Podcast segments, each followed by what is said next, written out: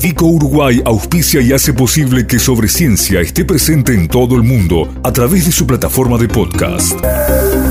Este episodio llega a ustedes a través de Vico, al vanguardia y al servicio de la ciencia. www.vico.com.uy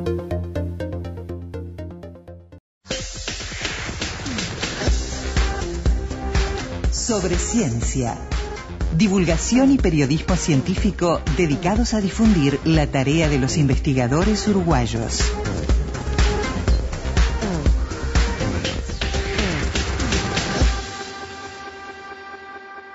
Hay dos actividades eh, de alguna manera solapadas o superpuestas o complementarias en este momento que tienen un epicentro físico en el Instituto de Investigaciones Biológicas Clemente Estable, pero que involucran por un lado a buena parte del ecosistema científico nacional, al menos en lo que tiene que ver con las neurociencias, pero por otro lado eh, se expande fuera de fronteras no solo por la convocatoria de gente que viene desde otros países, sino porque eh, una de estas dos iniciativas habla directamente de la puesta en funcionamiento de un proyecto de alcance latinoamericano. Es el proyecto Cerebro Latinoamericano, el LatBrain. y dentro de este proyecto, bueno, eh, va a celebrarse a partir del 31 aquí en Montevideo y en el Clemente Estable el LatBrain Meeting. A ver, ¿de qué estamos hablando? Lo presentamos.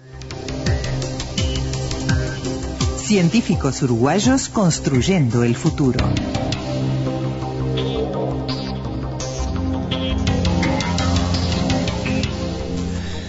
Marita Casteló, investigadora de Clemente Estable, ¿cómo estás? Buen día.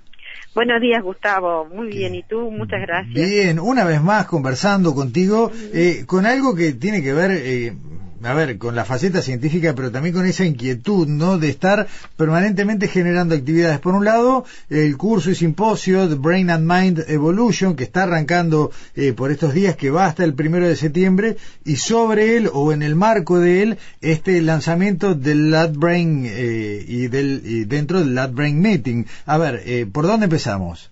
Bueno, como guste. este, bueno, quizás lo, lo, lo, primero es el curso, es un curso latinoamericano, un curso regional de posgrado, también es un curso pedesiva, este, justamente sobre la, la evolución del cerebro y la mente y que de alguna manera también llega hasta lo que es la generación de la inteligencia artificial como una propiedad emergente de la mente. Eh, a raíz de eso, bueno, y motivados porque justamente viene eh, un, un, colega de Estados Unidos este, que inició la iniciativa Cerebro de Estados Unidos, es que mm, me motivó a motivar y tratar de, bueno, justamente generar un núcleo, o sea, nuclear a la comunidad neurocientífica de la región para pensar en, en bueno, en, en esa posibilidad en de que nosotros en Latinoamérica también tengamos un proyecto cerebro, como ocurre ya desde hace varios años en, en varias partes del mundo. Hay proyectos cerebro, está eh, Estados Unidos, Australia, la Unión Europea como un todo y algunos de sus miembros por su parte, eh, Japón, Corea, Rusia, eh, veníamos ausentes.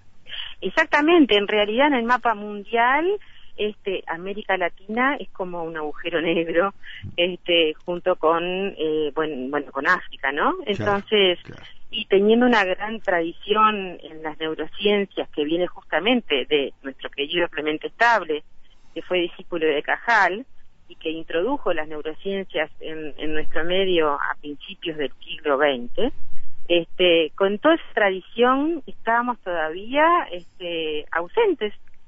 Y bueno eh, surgió esa idea y la conversé con Yuka y me dijo, sí, me parece bárbaro. Y bueno, y ahí este, fue como mm, creciendo solo. Claro, claro, está bueno. Eh, Rafael Juste es el creador de la Brain Initiative eh, que funciona en, el, en Estados Unidos, ¿no? Exacto. Ahí está. Está bien. Y además eh, viene Linda Richards, que es su par australiana. Exactamente. Linda Richard está liderando este, justamente la iniciativa Cerebro en Australia. Y Juste en Estados Unidos y a su vez este, ambas iniciativas junto con otras integran lo que es la International Brain Initiative, o sea que ya es una, una comunión de este, iniciativas cerebro de distintos países del mundo, distintas regiones del mundo, que se, digamos, se unen como para a su vez potenciarse aún más. Entonces, bueno, esto que está ocurriendo acá, que está, digamos, auspiciado y, liderado por la Sociedad de Neurociencias del Uruguay, eh, también intenta poner a la región en, de alguna manera en pie de igualdad este, con lo que está pasando en el mundo y bueno, este, estar justamente en la frontera del conocimiento aportando desde nuestras fortalezas, ¿no? ¿Cuáles son nuestras fortalezas, Marita? Bueno, es que tenemos una comunidad de, neurocientíficos muy rica, muy diversa, con muchas, este, digamos, fortalezas en distintas áreas del conocimiento, desde la neuroquímica, el comportamiento, la electrofisiología, digo, hay tradiciones este, largas en, la región en distintas áreas. Eh, y bien, eh, también hay una visión de las neurociencias desde la, la visión sistémica, es decir, que vamos desde lo molecular hasta lo comportamental, y a su vez, bueno, nuestro continente es un continente rico en especies que son para otros lugares del mundo exóticas y que son modelos muy buenos para estudiar diversos problemas este, y, tópicos de la neurociencia. Está bueno. Eh, a partir de esta inserción dentro, por un lado, de una iniciativa mm, que abarca toda la región y que a su vez eh, empieza a interactuar con, la, con lo que es el mapa global, eh, ¿qué es lo que se aprovecha de esa sinergia? Bueno, justamente sería ideal este, que mm, esta iniciativa que, digamos, tendría un objetivo primordial, esencial, que es unirse en la creación de conocimiento, también va a tener otros objetivos como es la formación de recursos humanos. ¿Sí? Entonces, en eso la colaboración en la región, pero a su vez con el mundo, puede ser muy importante, eh, justamente para promover un mejor desarrollo de las nuevas generaciones de neurocientíficos. Y por otra parte también, digamos, dado que en cierto modo, en la región, en, algunos casos, hay mayor o menor dificultad en el acceso, por ejemplo, a tecnologías, el poder colaborar con otras regiones del mundo puede, eh, digamos, compensar, puede suplir, eh, digamos, puede complementar lo que hay en la región. Claro, está, está claro. Eh, Marita, eh, dentro, lo decíamos, esta es una actividad de dos días, es un, tiene la, la formalidad de la construcción, de la constitución de este grupo, pero se hace en el marco del curso, ¿no? Que Claro, el curso en realidad, sí. El, curso empezó el lunes, este, y dura hasta el martes de la semana que viene. El meeting va a ser el sábado y la mañana del domingo. Perfecto. Eh, ¿Hay alguna actividad dentro del curso y del meeting que sea abierta al público en general? Bueno, en realidad todas las charlas del curso este, y el simposio, eh, de repente el simposio no tanto, pero todas las charlas del curso son abiertas. Digo, este, no es que sean charlas de divulgación, pero eh, no, no está limitado el acceso a eso. La parte práctica sí, porque bueno, porque eso implica este, una relación docente-estudiante más baja y es difícil abrirlo. Pero sí, sí, las charlas van son, son abiertas. y, todas eh, allí en el salón de, del, de conferencia de, Clemente. Exactamente. Bien, bien. Eh, si tuvieras que recomendar algo, porque viene gente de muchos, mencionamos a dos, pero en realidad eh, la lista de gente que viene es grande. Eh, es grande. Sí, y, bueno, en, este momento hay dos colegas que vienen de Chile, que están en este, desde ayer acá, Juan Montiel y Aboitis. Los temas de ellos son muy interesantes. Bueno, obviamente Richard va a ser una, una ponencia importante. Eh, eh, bueno, eh, Zoltan Molnar, que viene de la Oxford University de de, Londres, de perdón, de Reino Unido. Eh, él también va a hablar de la evolución de la corteza, de los mecanismos que están subyacentes, Kuma ya con inteligencia artificial y va a dar incluso una charla sobre la ética en relación a la inteligencia artificial, que eso es otro tema importante a tener en cuenta cuando uno habla de las iniciativas cerebro, también el tema de la ética, en el manejo de datos y unas cuantas cosas más, son temas que son importantes. Mm. Entonces, este sí también yo creo que va a ser interesante esa charla está bien si se busca un programa en la página de también mm. Claro, Catherine Carr, que va a hablar de los sistemas sensoriales, es una persona encantadora también, qué sé yo. En realidad, para ti son todos...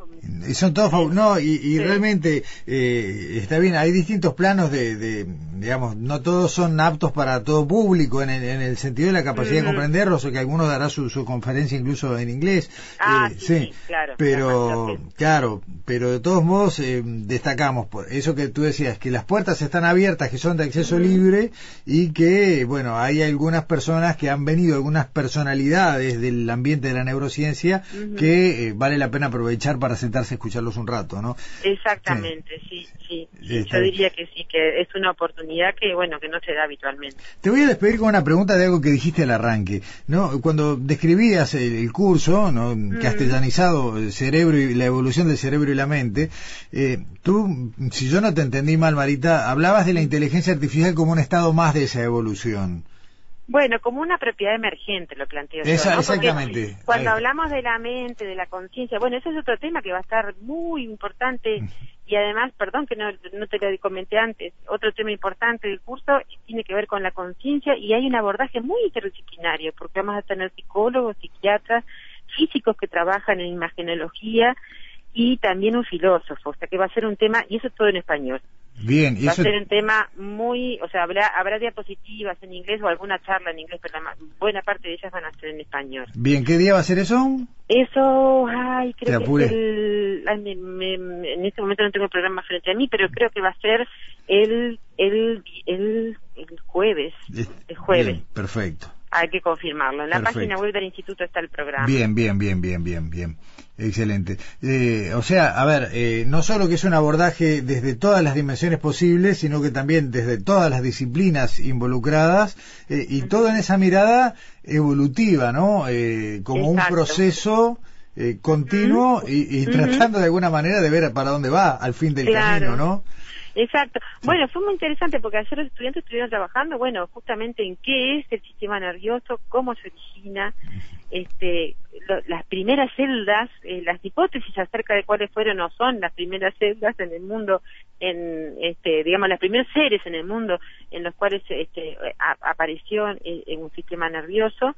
Y bueno, y vamos a llegar hasta este, los niveles, digamos, en, en, el humano que tienen que ver con la conciencia, ¿no? O un poco, es un viaje que no es profundísimo en todos los aspectos, pero sí es muy motivador y la idea es que los estudiantes queden enganchados para, bueno, que en el aspecto que a ellos les interese más luego quieran profundizar. Este es el segundo, ¿no? El año pasado de, hubo una actividad similar. En el 17, en el 17. Eh, adelante. Otro está parecido. Bien. Está bien. Eh, Marita Castelo, podríamos seguir con esta conversación un rato largo más, pero dejamos una buena parte para los que quieran llegar, ser Clemente, aprovechar la instancia. Muchas gracias. Y, y la seguimos como siempre, cualquier momento. Perfecto, nos vemos. Probablemente el otro viernes, ¿no? Eh, a más tardar. más tardar. No, chao, gracias. Chao, chao.